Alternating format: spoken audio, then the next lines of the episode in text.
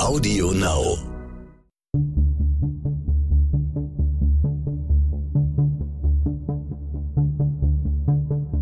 Wie überführt man einen Mörder? Warum werden Menschen zu Tätern? Und welche Abgründe können in jedem von uns stecken? Im Sterncrime-Podcast Spurensuche erzählen Ermittler und Spezialisten über ihre spannendsten Fälle und die Herausforderungen ihres Berufes. Hier noch ein Hinweis für alle Fans von True Crime. Stern Crime veranstaltet in diesem Herbst wieder eine Masterclass-Reihe, unsere Online-Kurse mit Kriminalexpertinnen und Experten. Der Fallanalyst Alexander Horn, die forensische Psychiaterin Nala Saimeh, der Strafverteidiger Jens Rabe und der ehemalige Kribo-Chef Jürgen Schmidt. Sie alle geben tiefe Einblicke in ihre Arbeit und beantworten in ihren Kursen auch viele Fragen der Teilnehmerinnen und Teilnehmer. Los geht es mit der ersten Masterclass am 14. September. Tickets und mehr Infos finden Sie unter stern-crime.de slash masterclass. Hallo und herzlich willkommen, Antonia Ernst, Staatsanwältin aus Berlin. Wir wollen heute uns unterhalten über einen ganz besonderen Fall. Ich habe Antonia, wir duzen uns, weil wir uns schon ein bisschen länger kennen, lange, lange gequält und gebeten, dass sie mir diesen Fall erzählt und dass wir vielleicht dazu mal einen Podcast machen oder die Geschichte aufschreiben. Ich bin wahnsinnig gespannt auf den Fall. Vielleicht sage ich noch kurz ein paar Sätze zu dir. Du bist Berlins jüngste Staats, äh, Staatsanwältin und Mordermittlerin in der Abteilung für Kapitalverbrechen. Das heißt, dein Einsatz beginnt, wenn Menschen gewaltsam zu Tode kommen, wenn sie auf verdächtige Weise verschwinden, wenn sie als Geiseln genommen werden, was zum Glück ja nicht mehr so häufig vorkommt.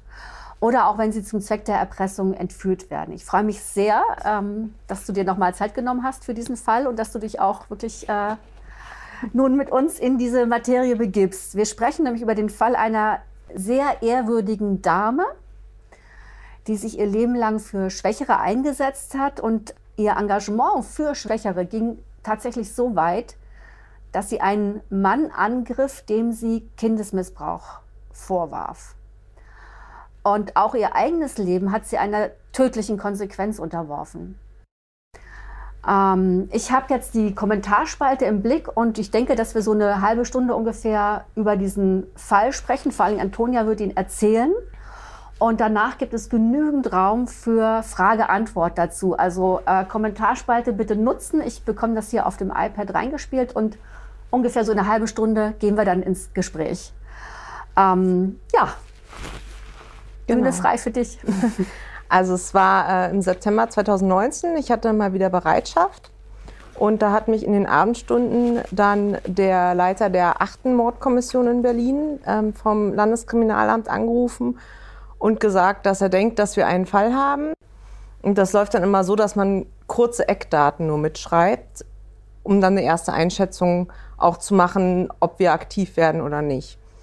Und er schilderte mir nur ganz knapp, dass wir eine 73-jährige Tatverdächtige hätten, die einen 45-jährigen wohl schwer verletzt haben soll und dass tatsächlich er nicht mehr am Tatort ist, er ist äh, im Krankenhaus.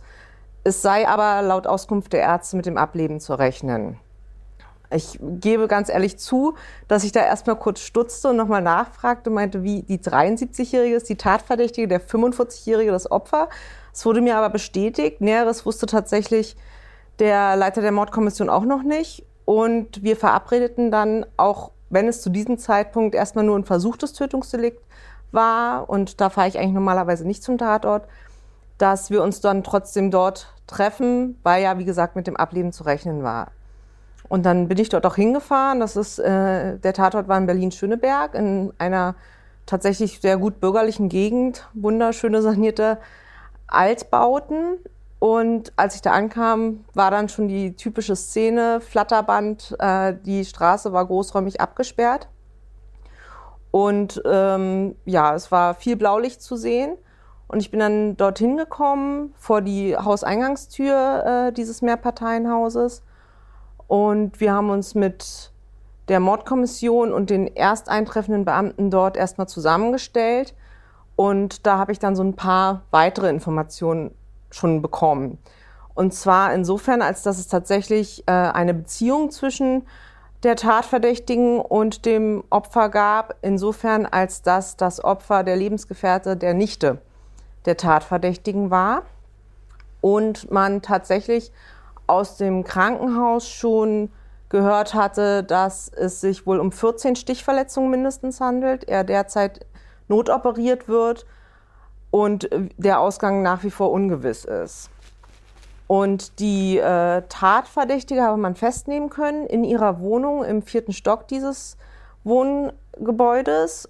Und sie sei erstmal auf den ersten Blick hin unverletzt, hätte aber angegeben, dass sie sich nur verteidigt habe, er habe sie gewürgt.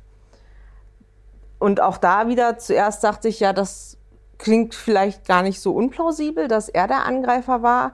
Auf der anderen Seite dachte ich, also 14 Stichverletzungen, wenn wir dann im Bereich der Notwehr sind, scheint mir doch etwas viel zu sein. Aber dachte dann auch so, okay, mit diesen Informationen schaue ich mir mit der Mordkommission erstmal den Tatort an. Und dann öffnete sich tatsächlich diese Haustür zu eigentlich einem typischen Berlin-Schöneberger äh, Treppenhaus, muss man sagen. Also Marmorn, sehr hübsch, auf alt, nur dass der Blick da sofort drauf gezogen wurde, dass wir am Fuße des ersten Treppenabsatzes eine wirklich beachtliche Blutlache hatten und ähm, sich sehr deutliche Blutspuren schon die Treppe hochzogen. Und das war dann tatsächlich auch die ganze Treppe hoch bis zum vierten Stock, bis zur Wohnung der Tatverdächtigen hin. Und in der Wohnung, unmittelbar nach der Wohnungseingangstür, war dann nochmal eine riesige Blutlache und Blutspuren auch an der Wand und ähnliches. Ansonsten eine unauffällige Wohnung aufgeräumt, viele Bücher, also die Bewohnerin scheint sehr belesen gewesen zu sein. Und was wir ähm, sehen konnten, ist im Polizeijargon immer eine sogenannte Bewirtungssituation. Also im Wohnzimmer fand sich ähm, ein Teller mit Mozzarella-Tomatensalat, und äh, ein Glas, wo sich noch eine helle Flüssigkeit, vermeintlich Bier befand, weil daneben war auch eine Craft-Bierflasche. Ähm, in dem Spülbecken in der Küche fanden wir außerdem eine Spritze ähm, und im Spülbecken, also im Waschbecken im Badezimmer, zwei Klappmesser, ähm, die offensichtlich gereinigt worden waren, aber wo auch immer noch Blutanhaftungen dran waren. Also insgesamt etwas, wo man noch nicht so richtig draus schlau wurde, aber man gesehen hat, also da gab es ein ordentliches Kampfgeschehen. Und nachdem das quasi soweit alles gelaufen war, hatte ich gesagt, es war dann auch schon kurz vor Mitternacht, ähm, dass ich dann jetzt nach Hause fahre wieder. Die äh, Mordkommission steigt dann immer richtig in die Ermittlung ein und ähm, ich musste halt schauen, dass ich ein bisschen Schlaf bekomme, weil am nächsten Tag dann alles äh, losgeht, wenn mir die Mord Kommission quasi ihr Ergebnis äh, präsentiert. Und ich muss aber wirklich sagen, also was sie mir dann präsentierte am nächsten Tag, damit hatte ich nicht gerechnet. Ähm, es war dann so, sie konnten zwar den Geschädigten zu diesem Zeitpunkt noch nicht vernehmen, ähm, weil er zwar tatsächlich fertig operiert war und soweit stabil, aber halt noch nicht vernehmungsfähig. Wen sie aber vernehmen konnten, war die Freundin des Geschädigten, also die Nichte unserer Tatverdächtigen. Und diese konnte sehr interessante Angaben machen und hatte auch schon tatsächlich mit dem Geschädigten gesprochen, als nahe Angehörige quasi, und konnte uns berichten, dass es so war, dass sich ihr Mann zu der Tante begeben hatte. Ähm, die Tante hatte darum gebeten, dass bei einer Waschmaschine geholfen wird, die irgendwie repariert werden und verschoben werden sollte. Ein ähm, Freund sollte auch noch mit dazu stoßen.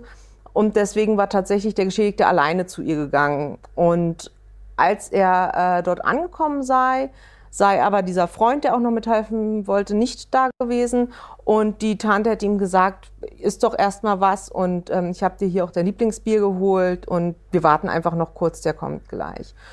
Und so haben sie dann das auch gemacht. Und das Problem war aber nur, dass ähm, er dieses Bier dann getrunken hat, leicht verwundert war, weil das so ein bisschen säuerlichen Geschmack hatte dann auch gesehen hatte, oh, das war schon abgelaufen, wollte aber die Tante halt dann nicht verletzen, hat gesagt, ja gut, so schlimm wird es schon nicht sein, ähm, trinkt er weiter. Und dann hat sich allerdings sehr schnell wohl eine Übelkeit bei ihm eingestellt, ein Schwindel und tatsächlich auch ein Taubheitsgefühl in den Beinen. Und ähm, er hatte dann relativ geistesgegenwärtig, muss man sagen, ähm, seine Freundin angerufen und hatte gesagt, ja, irgendwie ihm geht's gar nicht gut Und sie hatte dann gesagt, ja, okay, dann gib mir bitte meine Tante. Äh, und äh, die kam dann auch, hatte ihm auch das Handy dann entrissen. Und die Freundin hatte der Tante gesagt, ruf die Feuerwehr, ihm geht's nicht gut und du weißt, er hatte doch eh mal Probleme. Ähm, und die Geschädig aber die Freundin des Geschädigten sagte uns dann, das war ganz merkwürdig, die Tante sei eiskalt am Telefon gewesen, hätte sie abgewürgt und nur gesagt, sie kümmere sich schon. Und die Freundin hätte ein ganz komisches Gefühl bekommen und hätte dann ihrerseits, nachdem sie die kleine Tochter, die sie gemeinsam mit dem Geschädigten hatte, quasi äh, bei einer Freundin untergebracht hatte, auch die Feuerwehr angerufen und hatte denen gemeldet, die Adresse gesagt, dass es ihrem Freund schlecht geht und die sollen da bitte hinfahren. Und ähm, ja, es muss äh, doch beachtlich für sie gewesen sein, weil die Feuerwehr hat dann die Adresse wiederholt und meinte, ach so, nee, nee, da fährt schon einer hin. Ähm, das ist doch die Sache Mann mit Stichverletzung. Und damit hatte sie natürlich, dann meinte sie erst nein, nein, nur Unwohlsein. Ja, das ist aber komisch, genau dieselbe Adresse. Und dann schwante sie auch schon Böses. Und als sie dann aber tatsächlich ankam, war auch die Polizei schon vor Ort. Und äh, sie hatte dann noch äh, ihren äh, Mann gesehen, schwerst verletzt und tatsächlich, äh, muss man einfach auch so sagen, mit Austritt von Gedärmen und allem, ähm, auf diesem Treppenabsatz äh, liegen. Und äh, zwei Nachbarn hatten ihn dort wohl empfangen und die Polizei alarmiert. Und das war erstmal so mein Stand. Und ähm, es gab dann auch einen Schnelltest in diesem Biergetränk, ähm, was er zu sich genommen hat. Und der schlug positiv an auf Liquid Ecstasy, was äh, als typische K.O.-Tropfen bekannt ist. Ähm, also ja, das waren quasi die Ergebnisse, die ich präsentiert bekommen hatte. Und dann war mir auch klar, nach, nach diesem, äh, was uns da gesagt wurde, scheint sich das zu erhärten gegen äh, die Tatverdächtige. Und wir konnten dann zum Glück an dem Tag auch sogar noch den Geschädigten vernehmen. Der bestätigte das insoweit alles und konnte dann aber auch noch schildern, dass er quasi nachdem die Tante ihm da das Handy entrissen hatte, er richtig argwöhnisch geworden war und dachte, okay, er, er muss hier irgendwie raus, beziehungsweise was, er braucht irgendwie Wasser und hatte sie gebeten, ihm doch ein Glas Wasser aus der Küche zu holen. Und als sie dann in die Küche gegangen war, war er tatsächlich auf allen Vieren ins Badezimmer gerobbt, weil er nicht mehr richtig laufen konnte, um direkt aus dem Hahn zu trinken, weil er schon dachte, irgendwas stimmt hier nicht. Und als er das probierte, stand auf einmal dann aber die äh, Tatverdächtige hinter ihm ähm, und hat auf einmal angefangen, mit der rechten Hand mit einem Messer auf ihn einzustechen. Und in der linken Hand hatte sie tatsächlich eine Injektionsspritze und hat ihm immer wieder in den Nacken mit dieser Injektionsspritze ähm, gestochen. Und er sei halt auch völlig benommen gewesen, konnte sich schwierig wehren, hätte dann aber wie so einen Adrenalinschub bekommen. Sie sei ganz merkwürdig gewesen, hätte noch die ganze Zeit gesagt, bleib ganz ruhig, bleib ganz ruhig, es ist gleich vorbei. Und er konnte sich dann aber in diesem Adrenalinschub noch irgendwie gegen sie äh, wehren, sie wegschubsen ähm, und dann irgendwie auf allen Vieren aus dieser Wohnung gelangen und dieses Treppenhaus runtertaumeln, wo dann tatsächlich, Gott sei Dank, schon Nachbarn ihn empfangen hatten, die durch seine Hilfeschreie irgendwie aufmerksam geworden waren. Ja, das war äh, die, äh, die, der Sachstand soweit. Wir hatten auch die ähm, Tatverdächtige von einem Arzt untersuchen lassen. Da wurden zwar Handverletzungen festgestellt, so Schnittverletzungen, aber was für mich ja auch wichtig war, weil sie meinte, sie sei gewirkt worden, keinerlei Anzeichen für Gewalt gegen den Hals. Und das führte dann dazu, dass ich zwar überhaupt nicht verstanden habe, warum das so war, aber der Tatablauf erstmal soweit deutlich erschien und ich dann einen Haftbefehl ähm, gegen sie beantragt mhm. habe. Können wir da vielleicht ganz kurz einhaken? Ich finde, das sind ja ein, also so viele bemerkenswerte Details, äh, an die ja. du dich erinnerst und die du auch gerade geschildert hast. Also äh, einmal ist mir aufgefallen, 14 Stichverletzungen. Mhm. Ist dir das schon mal woanders untergekommen, dass eine Frau einen Mann angreift und 14 Stichverletzungen platziert? Noch nie. Also ich hatte, ich hatte schon Fälle mit, mit vielen, auch noch mehr als 14 Stichverletzungen. Das waren allerdings immer Männer. Äh, und dass von einer Frau so ein Gewaltakt äh, ausging, hatte ich persönlich noch nie gehabt in mhm. dem Maße. Und dann die Frage Liquid Ecstasy. Also mhm. äh, Ich weiß auch, es gibt das Internet und vielleicht wäre ich auch gerade noch so in der Lage, mich irgendwie ins Darknet zu begeben, aber ich wüsste jetzt erstmal auf Anhieb nicht, wo ich das herbekommen würde. Und wenn wir da eine äh, Dame im, im, ja, im reifen Alter haben. Wie ist denn das, wie, wie, kommt das zusammen? Das hat sich dann später tatsächlich noch ergeben. Okay, das kriegen wir noch zu hören. ja, ich kann es aber auch nee, vorziehen. Ich glaube, also, es ist gut, wenn das irgendwie äh, in der genau. Spannung bleibt. Ja, also das, äh, es, es macht, ich sag mal so, die Art und Weise der Beschaffung machte für mich zumindest diesen Fall auch nochmal besonderer. Okay, ja. also da kommt noch was. Genau, ja. Also ähm, ja, also ich habe dann diesen Haftbefehl äh, auf jeden Fall beantragt. Mhm. Und da, wenn der verkündet wird, dann sehe ich ja quasi äh, die Tatverdächtigen auch immer zum ersten Mal. Und das äh, war dann auch irgendwie bezeichnend, weil vor mir stand dann eine äh, wirklich ganz adrette, gekleidete, gepflegte ältere Dame mit einem unfassbar beeindruckenden Auftreten schon. Ähm, sie hat sich nicht eingelassen zur Tat, das ist ja auch ihr, ihr gutes Recht. Sie war ja dann auch schon anwaltlich vertreten. Und das Einzige, was irgendwie anders war als in sonstigen Haftbefehl-Verkündungsterminen, war, dass ihr so ganz wichtig war, dass alles korrekt niedergeschrieben wurde, vor allem ihr Name. Da hat sie irgendwie fünfmal nachgefragt, ob der denn auch richtig geschrieben worden sei. Ähm, und als sie dann, das ist immer so die Frage, die der Richter stellen muss, ob denn irgendjemand von der Inhaftierung benachrichtigt werden soll, da hat sie dann mit einem Schmunzeln, aber auch so ein bisschen Verzweiflung gleichzeitig gesagt, naja, ich glaube nicht, dass meine Nichte das interessiert, ob ich in Haft komme oder nicht. Nach, dieser, nach dem, was ich gemacht habe. Also das war dann schon wieder, die Anwältin ist dann da gleich eingesprungen, weil das natürlich so Richtung Geständnis auch dann ging, aber also sehr, sehr rational irgendwie. Ähm, und ja, eine, eine gestandene, eigentlich äh, sympathische Frau, muss ich sagen. Ähm, sodass ich mich wirklich dann äh, gefragt habe, was, was ist denn da passiert? Was hat die bewegt dazu? Ähm, ich gebe ehrlich zu, ich dachte halt wegen des Alters dann vielleicht auch ähm, aus anderen Fällen, die ich schon hatte, ob es vielleicht eine Demenzerkrankung ist, die durchschlägt. Das hatten wir ähm, schon öfters, dass Demenz dann einfach teilweise dazu führen kann, dass es einen extrem aggressiven Schub gibt und die äh, Leute dann sehr gewalttätig werden. So auf den ersten Blick, den ich gewinnen konnte, ich bin nun keine Psychiaterin, aber hatte ich dafür gar keine Anhaltspunkte. Also sie ging dann in Haft, die Ermittlungen gingen weiter und zwar auf der einen Seite durch die Polizei, auf der anderen Seite dann ähm, insofern auch durch mich, als dass ich dann auch zum persönlichen Umfeld recherchiert habe. Und äh, auf beiden Schienen, die da weiterliefen, wurde es eigentlich immer beeindruckender. Ähm, die Polizei konnte dann nämlich diesen Freund, der da eigentlich auch dazu kommen sollte äh, und die Waschmaschine folgen sollte, ausfindig machen, hat den zeugenschaftlich vernommen.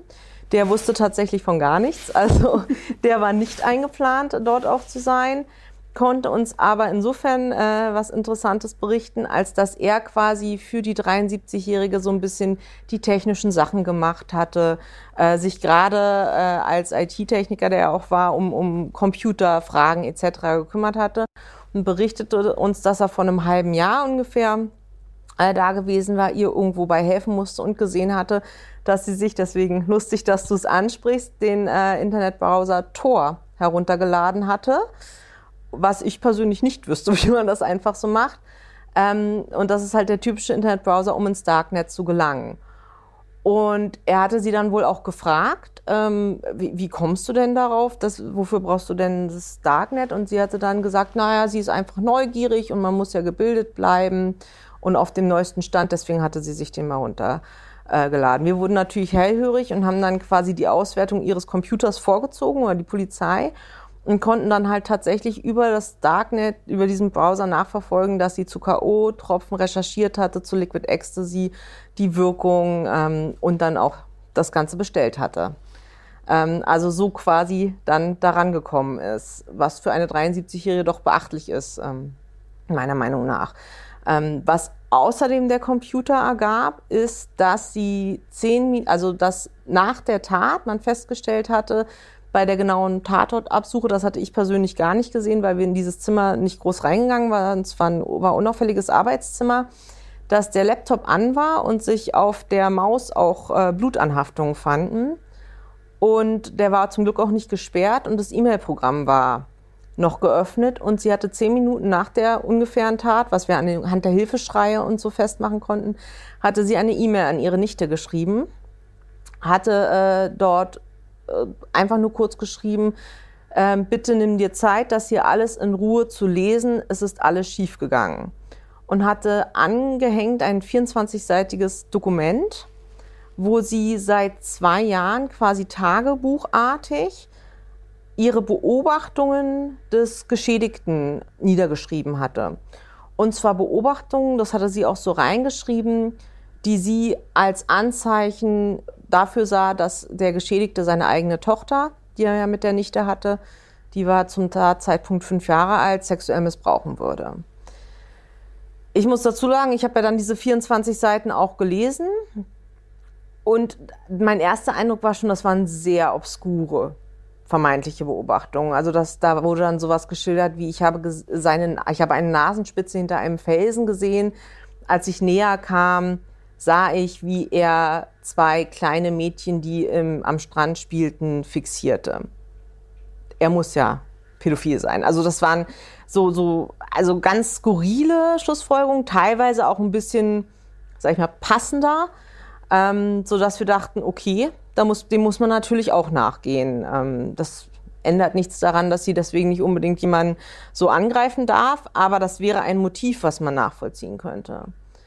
Und äh, tatsächlich endete dieses 24-seitige Dokument äh, mit einer direkten Ansprache an die Nichte, ähm, dass sie sagte, ich mache dir keine Vorwürfe, ich glaube nicht, dass du es wahrnehmen wolltest, ähm, aber ich muss es tun zum Schutz der Kleinen. Ähm, jetzt kann er euch nicht mehr wehtun und ich kann dieses Leid nicht mehr ertragen, deswegen bin ich mit ihm gegangen. Also wir gingen dann davon aus, dass sie tatsächlich eigentlich, wenn nach ihrer Ansicht alles glatt gegangen wäre, sich auch hätte umbringen wollen danach. Und das war so quasi das Motiv, wo ich erstmals dazu kam, dass ich dachte, okay, es ist immer noch ein heftiger Fall, aber äh, es bringt so eine gewisse Erklärung mit sich. Und wir haben dann auch, es gibt ein Spezial-LKA bei uns, die sich halt mit Kindesmissbrauch äh, beschäftigen. Das haben wir dann auch mit dazugezogen und haben die Kleine auch untersuchen lassen ähm, von speziellen Ärzten und auch rechtsmedizinisch, ob da irgendwas auffällig ist. Ähm, haben mit dem Jugendamt gesprochen, mit der Kita, ähm, mit allem drum und dran. Und das hat sich tatsächlich in keinster Weise irgendwie auch nur einen Verdacht gegen äh, den Geschädigten ergeben. Ähm, er war nie aufgefallen. Bei der Kleinen war alles ganz normal und äh, auch altersgerecht. Und auch sonst gab es dafür gar keine Anhaltspunkte. Ähm, haben auch natürlich die äh, Freundin vom Geschädigten damit konfrontiert. Die konnte uns dann sogar berichten, dass in den letzten Jahren anonyme Briefe auch mit diesem Vorwurf gekommen waren, wo sie schon ihre Tante vermutet hatte aufgrund von verschiedenen Formulierungen. Aber insgesamt kamen wir nach wirklich ausführlichen Ermittlungen dazu, dass tatsächlich an diesem Verdacht absolut gar nichts dran ist. Ja, und dann, äh, das war aber so das, was sich äh, insofern entwickelt hatte. Und dann kamen auch tatsächlich die äh, rechtsmedizinischen Untersuchungen der Blutprobe des äh, Geschädigten. Und da kam dann heraus, dass er tatsächlich eine so hohe Dosis Liquid Ecstasy im Blut hatte, dass die allein schon hätte tödlich sein, wenn er nicht sofort und quasi äh, medizinisch behandelt worden wäre. Und ähm, es fand sich in dieser Spritze in äh, der wir, die wir da in der Küche gefunden hatten, fanden ähm, sich auch Reste von Liquid Ecstasy. Das waren quasi die polizeilichen Ermittlungen. Ich, wie gesagt, habe parallel ermittelt und was sofort auffiel, wir hatten ähm, festgestellt in der Wohnung ähm, der Tatverdächtigen ein Buch und äh, da war ihr Name als Autorin drauf. Und äh, das den, man, wie man dann ganz einfach anfängt, man googelt die mal, man holt sich dieses Buch, man liest das mal.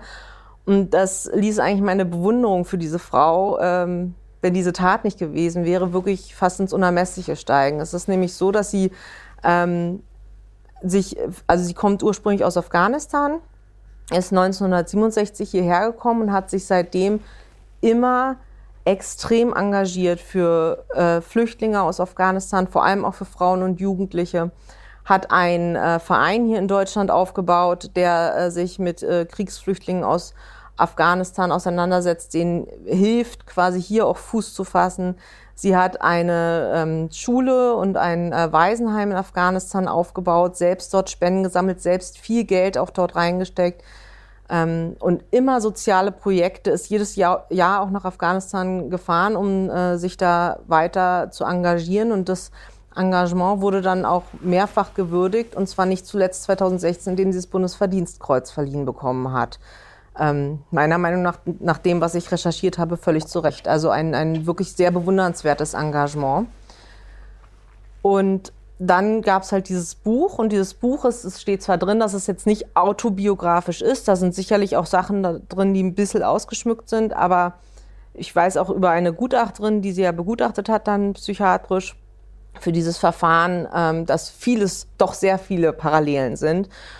Und dieses Buch zeigt halt auf, dass sie selbst oder auch ihre gesamte äh, Familie schon, also es beginnt quasi mit der Urgroßmutter, die ähm, wirklich bestialisch wegen eines vermeintlichen Ehebruchs äh, getötet wird in Afghanistan, über ihre Mutter, die äh, dann wegen ähm, ja auch wieder eines vermeintlichen Ehebruchs entführt wurde, immer in Angst lebte, auch getötet zu werden und dann tatsächlich es irgendwie geschafft hat, ähm, auch für damalige Verhältnisse in Afghanistan äh, sehr ungewöhnlich, quasi als alleinerziehende Mutter sich durchzusetzen, ihrem Kind, also äh, dann unser Tatverdächtigen, eine Schulbildung zu ermöglichen und äh, sehr hart gearbeitet hat und sich äh, ja da gegen ein System deutlich durchgesetzt hat, aber tatsächlich auch immer auch dazu tendierte, durchaus vielleicht Probleme, Widerstände, die, sag ich mal, aus der Männerwelt kamen, mit Gewalt und tatsächlich auch Tötungen zu lösen.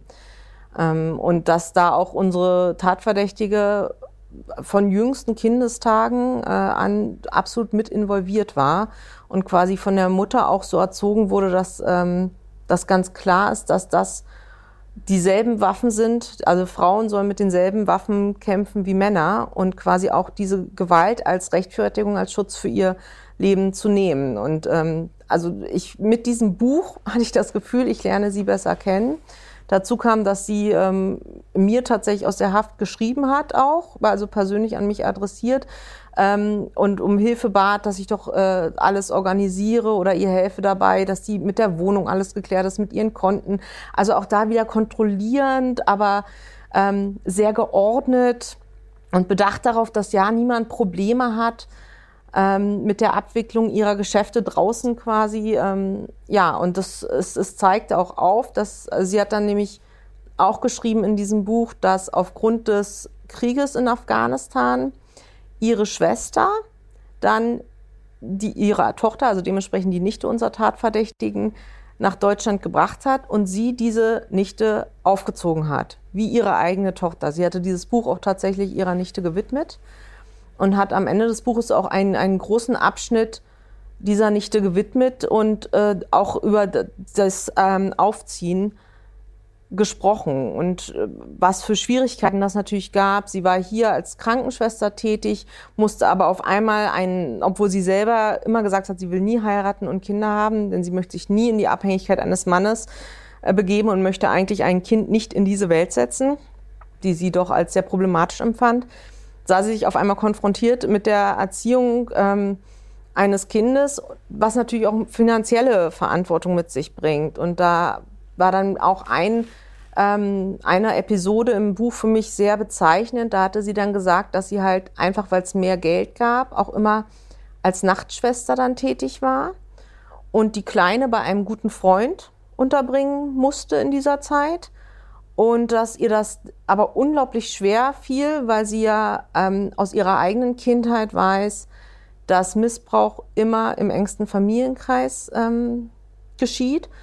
Und sie dann tatsächlich das irgendwann auch so überhaupt nicht mehr ausgehalten hat, dass sie diesen Freund, der nun auch, also das hat sie auch selber gesagt, keinerlei Anzeichen irgendwie dafür machte, die Kleine da irgendwie zu missbrauchen, aber ihm gesagt hat, ähm, wenn du sie missbrauchst, glaub nicht, dass ich zur Polizei gehe, ich schlitz dir dann die Kehle auf. Also so auch in ihrem Buch zitiert. Das machte für mich alles immer mehr Sinn und auch die Nichte, die wir sehr ausführlich zu der Beziehung zu ihrer Tante vernommen haben, die hat auch gesagt, es war eine ganz schwierige Beziehung, weil sie natürlich eigentlich wie ihre Mutter geworden war und sie ihr unglaublich viel zu verdanken hatte, weil sie ihr sehr viel ermöglicht hat. Auf der anderen Seite die Tante wohl sehr doch kontrollierend äh, war, äh, auch sie einem extremen Leistungsdruck ausgesetzt hat und ähm, dann auch, auch zum Beispiel ein Spruch, der mir nicht mehr aus dem Kopf geht, ähm, ihr immer gesagt hat, ja, manche bekommen ihre Kinder im Bauch, manche tragen sie unter ihrem Herzen. Also auch da quasi einfach einen Druck auch aufgebaut hat und ähm, es dann auch zu einer Distanzierung über die Jahre kam, als nämlich dann die ähm, Nichte halt unseren Geschädigten kennengelernt hatte, eigene, eine, eine eigene Familie aufbaute, ähm, auch sich dagegen wehrte, dass die Tante sich in die Erziehung immer mehr einmischt. Und äh, ja, da gab es halt diese Distanzierung eigentlich erst so ein paar Wochen vor der Tat hatte man sich wieder angenähert, weil die Nichte halt dachte, mein Gott, ich habe ihr so viel zu verdanken und ich will quasi auch, dass meine kleine Tochter eine Oma hat. Und ja, letztendlich endete es aber dann darin. Also insgesamt ein Bild von einer Frau, die eigentlich meine volle Bewunderung verdient, ähm, letztlich aber so zumindest der Ermittlungsstand ähm, sich da in eine Idee verrannt hat. Sicherlich denke ich aufgrund dessen, was sie selbst erlebt hat in ihrem, äh, in ihrem Leben und dann ja, wie in allen Bereichen die Konsequenz draus gezogen hat und das Ganze selbst in die Hand genommen hat. Ja, ich habe sie dann dementsprechend auch angeklagt wegen versuchten Mordes tatsächlich. Es war ja klar, sie hat den, also es war alles geplant. Man sah ja, wie gesagt, seit zwei Jahren hatte sie diese Notizen geführt. Hm, das Bier war abgelaufen. Wir konnten uns denken, dass es wahrscheinlich schon zu einem früheren Zeitpunkt im, im Jahr, nämlich im Juni, zu einem Treffen kommen sollte, das dann kurzfristig abgesagt wurde von unserem Geschädigten das mit dem Liquid Ecstasy, das Beschaffen übers Darknet. Also es war eine unglaublich geplante Tat und insofern absolut heimtückisch. Und ähm, selbst wenn sie, ich bin der Meinung, sie ging fest davon aus, dass es diesen Kindesmissbrauch gab. Ähm, und dann ist das aber natürlich sogenannte Selbstjustiz und das ist in Deutschland verboten, wie wir alle wissen, und stellt tatsächlich einen niedrigen Beweggrund dar. Also es waren zwei Mordmerkmale ähm, und sie wurde dann dementsprechend angeklagt. Das Ganze wurde auch eröffnet. Es ähm, gab dann noch mal einen Termin, wo ich sie auch gesehen habe. Auch da wieder adrettes Auftreten, äh, kontrolliertes, bestimmtes Auftreten. So fast, also sie musste ein bisschen gebremst werden, dass sie nicht selbst ihre Verteidigung wahrnimmt, sondern auch schon auf ihre Anwälte hört. Und ja, dann sollte dann Bevor wir da vielleicht noch hinkommen, noch mal mhm. ganz kurz eine kleine Schleife. Mir sind auch hier ein paar Sachen aufgefallen. Einmal äh, äh, äußerst du ja ganz, äh, ganz freimütig deine Bewunderung für diese ja. Frau. Und äh, dann schreibt sie dir auch noch einen Brief, also äh, möchte in persönlichen Kontakt mit dir treten. Wie kann man das trennen von seinem Beruf, von seinem, seiner Neutralität und seinem Blick auf den Fall als Staatsanwältin? Also es fiel mir tatsächlich in diesem Fall schwer, das gebe ich offen zu. Aber es ist halt einfach auch so, dass man natürlich auch den Eindruck bekommt, was äh, diese Tat mit dem Geschädigten, mit der Nichte gemacht hat. Also sieht dieses Leid, das auch zugefügt wurde. Und das schafft dann auch den gewissen Ausgleich. Und letztendlich am Ende des Tages habe ich meine Gesetze, äh, subsumiere die und wende die an. Ähm, und das, wie gesagt, war dann ein ganz klarer Fall, ein versuchter Mord und dann wird das auch so angeklagt. Mhm. Das ähm, ändert nichts daran, dass ich sie als Person und ihr Lebenswerk schätze. Ähm, ändert aber auch nichts daran, dass ich diese Tat dennoch absolut verurteile. Mhm. Und es wirkt ja so, als sei also einmal einerseits dieser Kontrollverlust ein Thema. Also sie mhm. hat keine Kontrolle mehr über das Leben der Nichte, für die sie sich ja auch aufopferungsvoll äh, ne, eingesetzt hat mhm. und sich um sie gekümmert hat.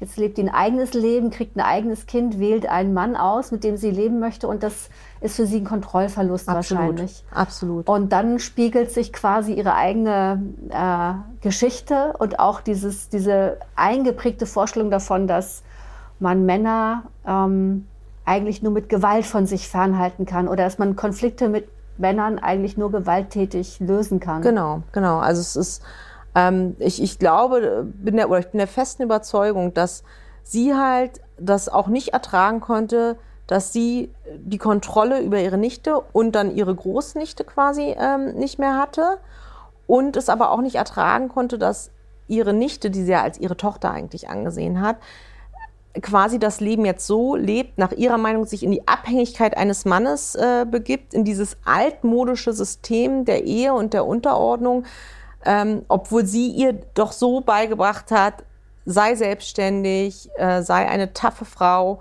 und das einfach nicht ihren Vorstellungen entsprach. Und auch ihren Erfahrungen. Sie hat Und ja schmerzlich erfahren müssen, dass Absolut. das nicht funktioniert. Absolut. Also man muss auch sagen, wenn man die Lebensgeschichte, wenn auch nur ein Teil stimmt aus diesem Buch, dann äh, kann ich total nachvollziehen, dass sie sich dagegen entschieden hat, äh, einen Mann zu bekommen oder einen Mann zu haben, ein Kind zu bekommen, ähm, weil sie eigentlich nur schlechte Erfahrungen damit gemacht hat. Und äh, was auch äh, als Widerspruch zumindest zunächst mal erscheint, diese kluge, rationale, offenbar ja auch intellektuelle Frau, die so ihr Leben eigentlich im Griff hat und auch sich für andere einsetzt, dass sie dann gleichzeitig aber dieser ja, offenbaren Wahnvorstellung verfällt, dass der Lebensgefährte ihrer Nichte das gemeinsame Kind missbraucht. Ja.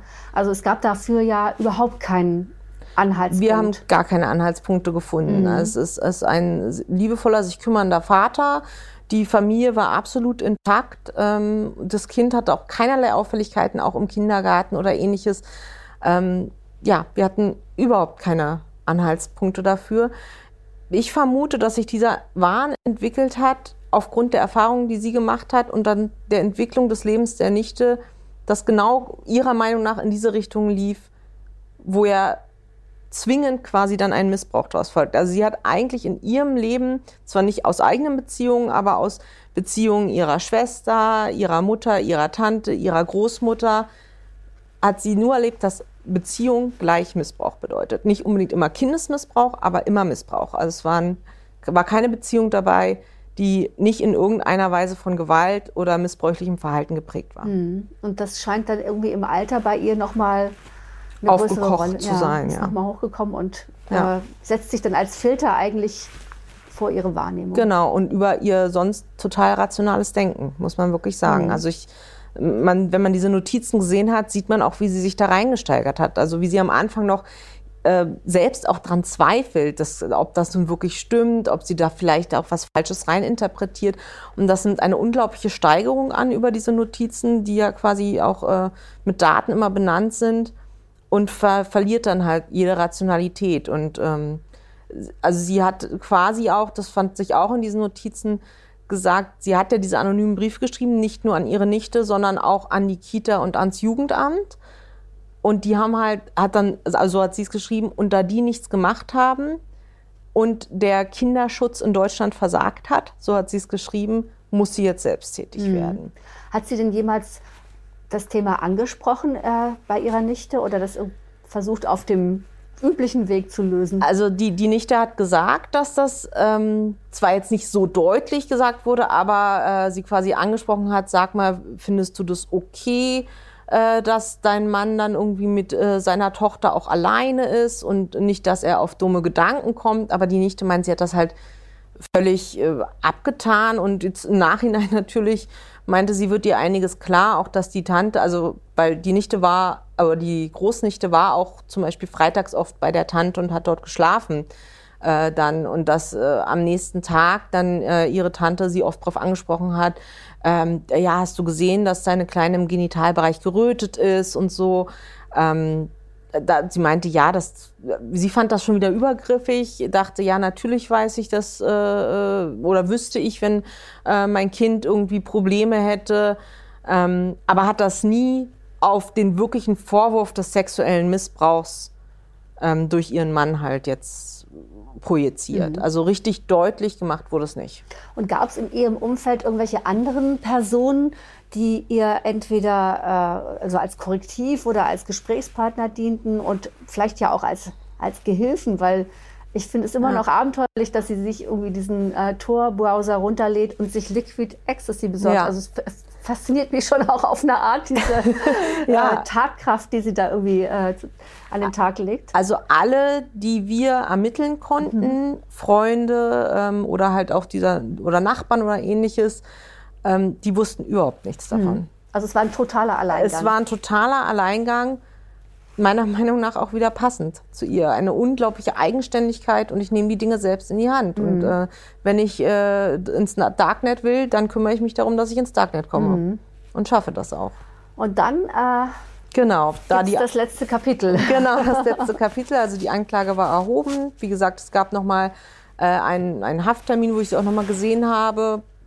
Alles ähm, ja völlig unbedenklich. Hat sie auch versucht, sich zu erklären dir gegenüber? Überhaupt nicht, mhm. überhaupt nicht. Also, ähm, aber auch das war, ich glaube, ihr war, war dann schon klar, dass äh, dass sie hier nicht mehr viel sagen könnte. Und ähm, ich weiß nicht, ob sie dachte, sie würde sich vielleicht irgendwann noch äußern, aber äh, sie, sie wusste auch, sie hat ja auch die Akten selber zu lesen bekommen durch ihre Anwälte und hatte auch gegenüber dieser äh, Sachverständigen, äh, psychiatrischen Sachverständigen, die mit ihr zwei Gespräche hatte, dann gesagt, ähm, ja, sie ist schockiert über äh, die Akteninhalte, dass hier wirklich kein Missbrauch äh, nachgewiesen worden sein soll. Und sie hat doch alle ihre Beobachtungen aufgeschrieben. Also sie blieb dabei, das, das war ihr völlig klar, ähm, wusste aber auch um den Stand der Ermittlungen, dass ja, also es keine Frage an ihrer äh, Täterschaft gab und auch an der Vorgehensweise. Und dementsprechend sollte es dann zur Hauptverhandlung kommen. Und ähm, ich äh, weiß noch, dass der erste Termin sollte an einem Donnerstag sein. Und am ähm, Montag dieser Woche kam ich in den Dienst. Ich sollte auch in die Hauptverhandlung gehen. Ähm, und hatte schon einen Anruf vom Leiter äh, der achten Mordkommission, mit dem, mit der ich ja diesen Fall hatte, ähm, auf dem Telefon und habe zurückgerufen und meinte noch so lustig, ja, Sie sind aber früh unterwegs. Und er meinte, äh, ja, aber er glaubt, er kann gleich aus dem Dienst wieder abtreten. Dann meinte ich, was denn passiert? Ähm, ja, er hat äh, gerade die Nachricht bekommen, dass sich unsere Tatverdächtige im, in der Justizvollzugsanstalt äh, in der Nacht suizidiert hat. Ähm, also sie hat tatsächlich, sie war ja wie gesagt ausgebildete Krankenschwester und sie hat eine äh, Vase gehabt und äh, hat die Schlusszeit ähm, abends abgewartet, diese Vase dann zerschlagen und auch meiner Meinung nach, das zeigt auch ihr medizinisches Verständnis, mit einer Scherbe sich tatsächlich im Leistenbereich ähm, die äh, dort verlaufende Schlagader aufgestochen und zwar zweifach und ist dann verblutet ähm, in, in ihrer Zelle. Äh, war zugedeckt, sodass man auch äh, nichts sehen konnte, wenn man von außen einblickt im Kontrollgang oder ähnliches. Aber als man sie dann morgens wecken wollte, hat man halt gewund sich gewundert, warum keine Reaktion kam. Und als man dann die Decke zurückgezogen hat, hat man halt gesehen, dass sie verblutet war. Mhm. Und ähm, ja, das ist also äh, furchtbar tragisch. Und ich möchte auch nicht, dass das makaber klingt, aber ich finde, es, es passt zu diesem Fall. Denn sie wollte auch in dieser letzten Instanz nicht die Kontrolle abgeben. Und ähm, Sie hat dann auch mir nochmal einen Brief geschrieben, der mich dann im Nachhinein erreichte, wo sie ein Testament verfasst hatte und ähm, auch gesagt hatte, sie wollte nicht, dass ihre Nichte, in Klammern ihre Tochter, in, in der Hauptverhandlung sich gegen sie stellen muss. Mhm. Mhm. Ja. Also mit einer unfassbaren Konsequenz. Ja am Plan festgehalten und ihn auch ausgeführt. Also Absolut. mit auch einer großen Gewalt gegen sich selbst am Ende. Ja, großen Gewalt ähm, äh, und, und, und sehr äh, krassen, konsequenten mhm. Vorgehensweise. Mhm. Ähm, weil, also die Rechtsmediziner sagen, das ist die sicherste Methode quasi, wenn man sonst nicht viel zur Hand hat. Also jeder andere würde vielleicht dann irgendwie denken an das typische, sich die Pulsadern aufschneiden oder so. Aber wenn man dort richtig trifft und sie wusste, wo sie zustechen muss, dann ähm, ist das eine Sache von ein paar Minuten. Hm, hm. Und spielte es vielleicht auch eine Rolle, dass sie selber auch, also ihre eigene Biografie nicht durch eine Mordanklage beschädigen wollte? Ich gehe fest davon aus. Mhm. Also sie hat auch ähm, das, das Gutachten, was die Sachverständige noch geschrieben hatte, ist auch sehr interessant. Da hat sie auch des Öfteren gesagt, sie hat ja zum Beispiel auch von der Taz hatte sie einen Preis als äh, Heldin des Alltags verliehen bekommen, hatte das alles erzählt und dann auch ähm, ja fast in sich gekehrt, so hat es die Psychiaterin beschrieben, gesagt, was sollen die Leute denn jetzt alle von mir denken?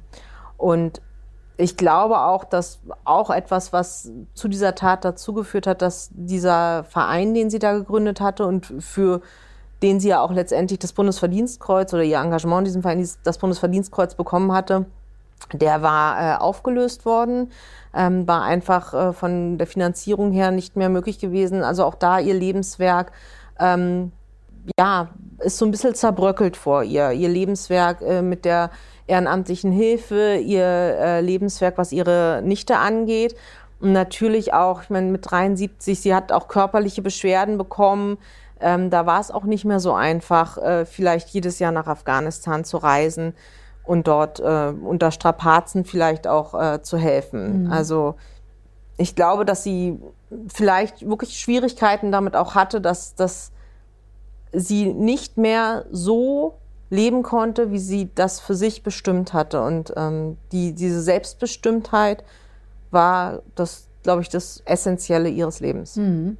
Also man könnte von außen sagen, ein, eine Art unvollendetes Lebenswerk, aber in ihrer eigenen Sicht hat sie das dann ja auch konsequent vollendet. Absolut. Beendet und vollendet ja. damit. Mhm. Ja. Also äh, ein, ein wirklich, finde ich, sehr nahegehender Fall ja. äh, und auch außergewöhnlich, ganz bestimmt. Ja. Ich gucke jetzt mal, der Chat läuft. Ja. Ähm, wir haben noch ein bisschen Zeit. Ups, jetzt habe ich dieses, äh, nee, da ist es wieder.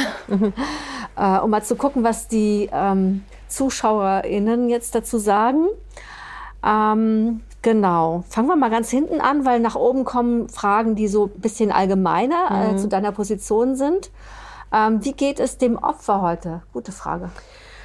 Also ich habe keinen Kontakt zu dem Opfer. Ähm, ich äh, weiß, dass die Familie sich äh, deutlich zurückgezogen hat, auch ähm, nach meinem Kenntnisstand jetzt eigentlich nicht über diesen Fall reden will. Es gab ja auch da verschiedene Presseanfragen, auch wegen der Besonderheit dieses Falles.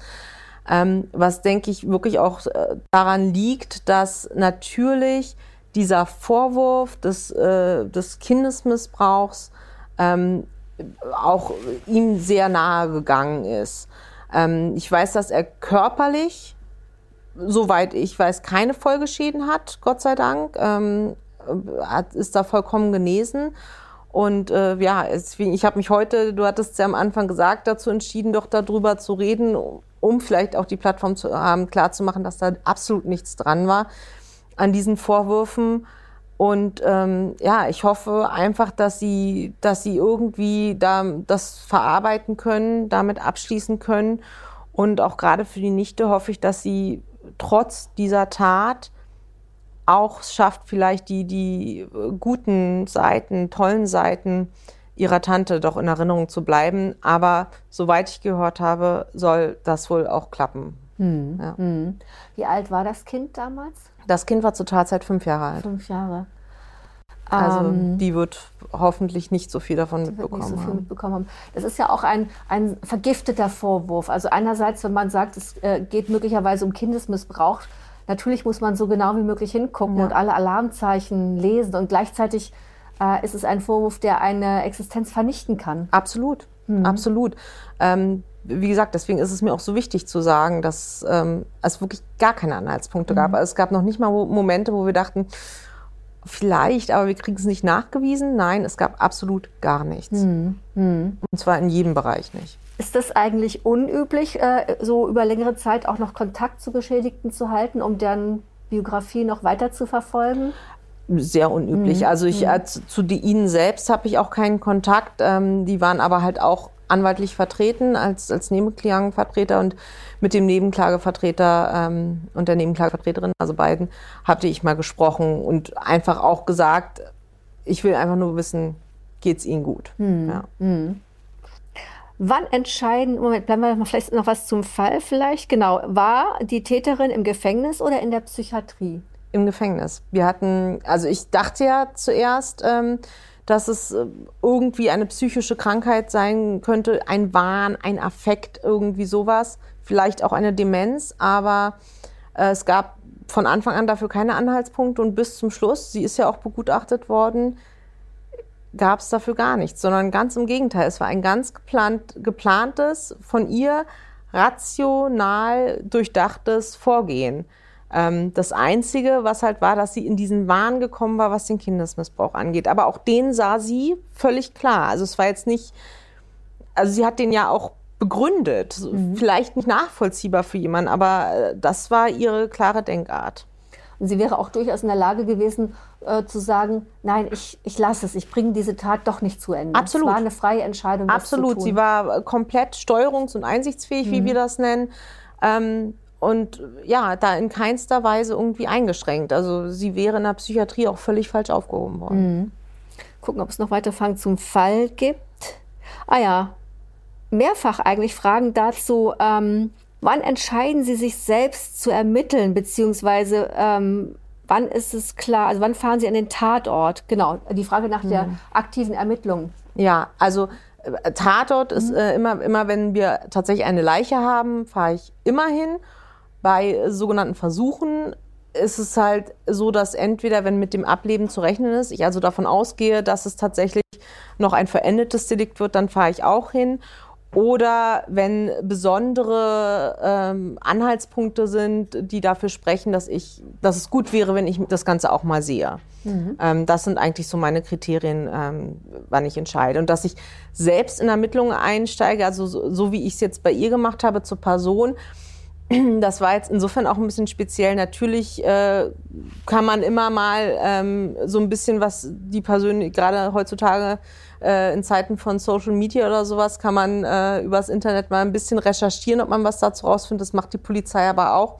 Hier war es jetzt nun besonders, dass ich habe sie einmal gegoogelt und das erste, was kam, war, Bundesverdienstkreuzträgerin. Und da äh, muss ich auch sagen, ich glaube, das hat noch nicht mal mit meiner beruflichen Neugier was zu tun, sondern einfach generell mit der Neugier, dass man denkt, wie, ist das jetzt wirklich eine und dieselbe Person? Und äh, dass es dann auch ein Buch gab, ihre Biografie, da bin ich dann so ein bisschen eingetreten. Aber dieses Maß an, an eigenen Ermittlungen zum Werdegang äh, der Beschuldigten war ungewöhnlich auf jeden Fall. Bei einem äh, Mord oder einem Tötungsdelikt bist du ja eigentlich die leitende Ermittlerin. Also du Absolut. bist quasi der Mordkommission noch vorgesetzt. Genau, also eigentlich äh, ist es so, dass äh, die äh, Mordkommission ähm, auf dem Papier quasi äh, die Ermittlungen für mich führt. Es ist tatsächlich aber so, das sind ja alles so erfahrene Beamten ähm, und äh, die Ermittlungen, die Zeugenvernehmungen, die durchsuchen, das ist ja deren täglich äh, Brot. Und da fange ich jetzt nicht an, mich einzumischen. Natürlich, man bespricht sich, was ist interessant. Ähm, ich sage auch, was vorrangig für mich ist, für äh, die Beantragung eines Haftbefehls. Das muss dann ja alles am nächsten Tag geschehen. Ähm, dass ich da gewisse Auswertungen brauche oder ähm, dass ich auch sage, ach, den Zeugen, der kommt jetzt auf einmal vor, den hätte ich gern noch vernommen. Man bespricht sich, aber die Mordkommissionen machen da sehr, sehr viel, also den absoluten Großteil eigenständig äh, und natürlich auch von mir abgesegnet, ja. Aber es ist doch eine, eine spannende Dualität in deinem Beruf. Auf der einen Seite bist du dann möglicherweise im Parker und Gummistiefeln irgendwo an einem Tatort unterwegs. Und wenn der Fall dann weit genug gediehen ist, dann eröffnest du in Robe äh, im Gerichtssaal die Anklage Genau. und vertrittst eigentlich den Staat äh, im Prozess und versuchst sozusagen Recht und Ordnung wiederherzustellen. Also es ist ja ein ganz spannender, äh, Rat, ja. Genau, es ist also ein absoluter Mix. Ähm, für mich aber auch das, war, was diese Arbeit gerade in dieser Abteilung so besonders macht. Also ich sage immer, zum Tatort fahren, bei den Obduktionen dabei sein, das wahre, sicherlich äh, schwierige Leben, aber Teil des wahren Lebens äh, vor Ort zu sehen, die Menschen kennenzulernen, ist für mich das Salz in der Suppe.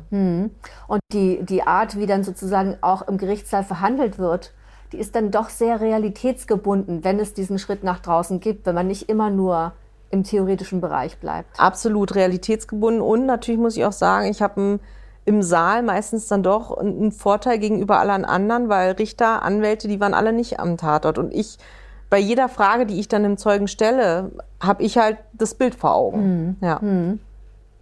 Wie geht es Ihnen, wenn eine mutmaßliche Täterin vor Gericht freigesprochen wird? Frustriert Sie das sehr? Das kommt darauf an, ob ich den Freispruch auch beantragt habe oder nicht.